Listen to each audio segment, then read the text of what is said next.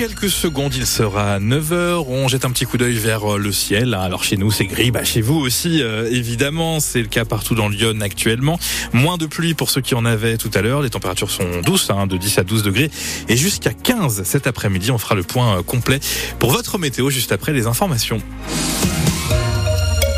Thierry Boulan, on commence votre journal de 9h avec la région Bourgogne-Franche-Comté qui veut augmenter les tarifs des transports en commun. Oui, France Bleu au Cerf vous l'annoncez hier, la majorité régionale qui fait voter son budget en ce moment explique ne pas avoir le choix avec l'inflation, le peu de marge de manœuvre fiscale qu'elle possède. 4% d'augmentation pour les billets de TER, c'est forcément une nouvelle qui ne fait pas plaisir aux usagers, d'autant que cette hausse sera parfois beaucoup plus importante. Écoutez Cédric Journeau, c'est le président de la FNOT, la Fédération nationale des associations d'usagers des transports dans Lyon. Il est clair qu'en parallèle, on avait déjà subi une première augmentation des tarifs TER l'année dernière, et là, on en resubit une nouvelle dans les semaines à venir, puisque c'est en cours euh, de, vote par la région. Après, malheureusement, euh, ces, augmentations qui seraient de l'ordre de 4% pour les abonnés, euh, comparées à l'augmentation drastique, trop drastique des 10% pour les usagers du TGV, effectivement, il faudra les relativiser un petit peu. Par contre, là où on a euh, une augmentation beaucoup plus importante, et qui n'est pas dit d'ailleurs hein, par les communiqués de la région, ce sont pour les occasionnels qui utilisent donc euh, la grille tarifaire, qui est une bonne idée, et typiquement un trajet inférieur à 35 km en Bourgogne-Franche-Comté en TER va passer de 6 à 7 euros, et de fait, vous vous retrouvez avec une augmentation calcul simple mathématique de 20%. Cédric Journeau, le président de la FNOT, euh, au micro France Bleu au Cerf, euh, de euh, Damien Robin. Un inconnu repêché dans Lyon, le corps d'un jeune homme d'une vingtaine d'années a été récupéré hier en fin de matinée à Sens. Il flottait au niveau du quai Schweitzer. L'identité de la victime est en cours de recherche. Une autopsie et des analyses toxicologiques doivent être pratiquées. Un mineur en garde à vue après les intrusions à répétition au collège des Champlaisans à Sens. Le gymnase de l'établissement a été visité dans la nuit week-end. Et lundi, le local des profs de sport avait été forcé du matériel renversé. Gros butin pour les cambrioleurs de cette maison de l'avenue de Saint-Georges à Auxerre, le où les malfaiteurs ont cassé la vitre de la porte d'entrée de ce pavillon. Ils ont fouillé toutes les pièces, des objets de valeur ont été emportés. Les victimes font état d'un préjudice de plus de 50 000 euros.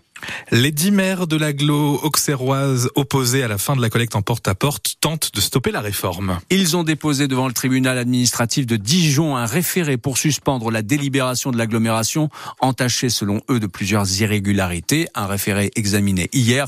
La décision du tribunal administratif devrait être rendue la semaine prochaine.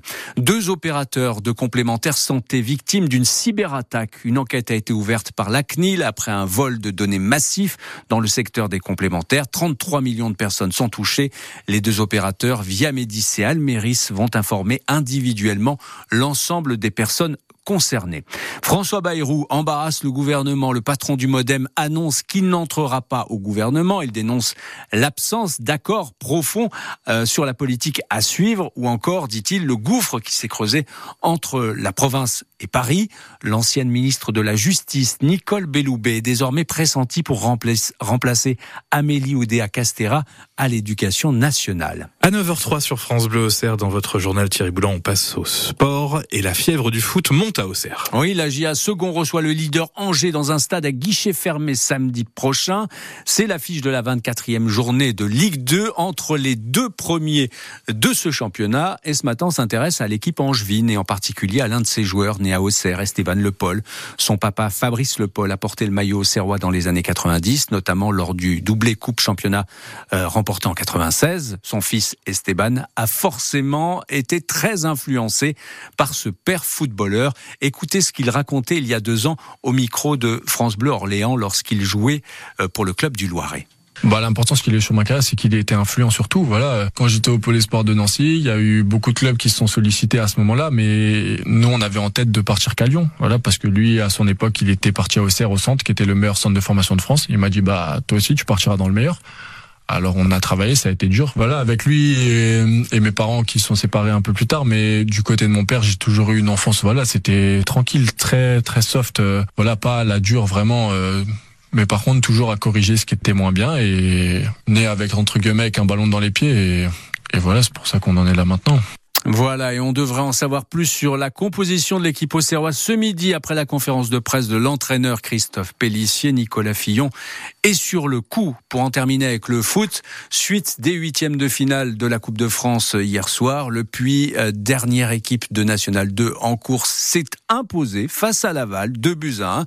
Qualification également de Paris Saint-Germain, de Strasbourg, de Nice, de Lyon. Dernier huitième, ce sera ce soir entre Rouen et Monaco.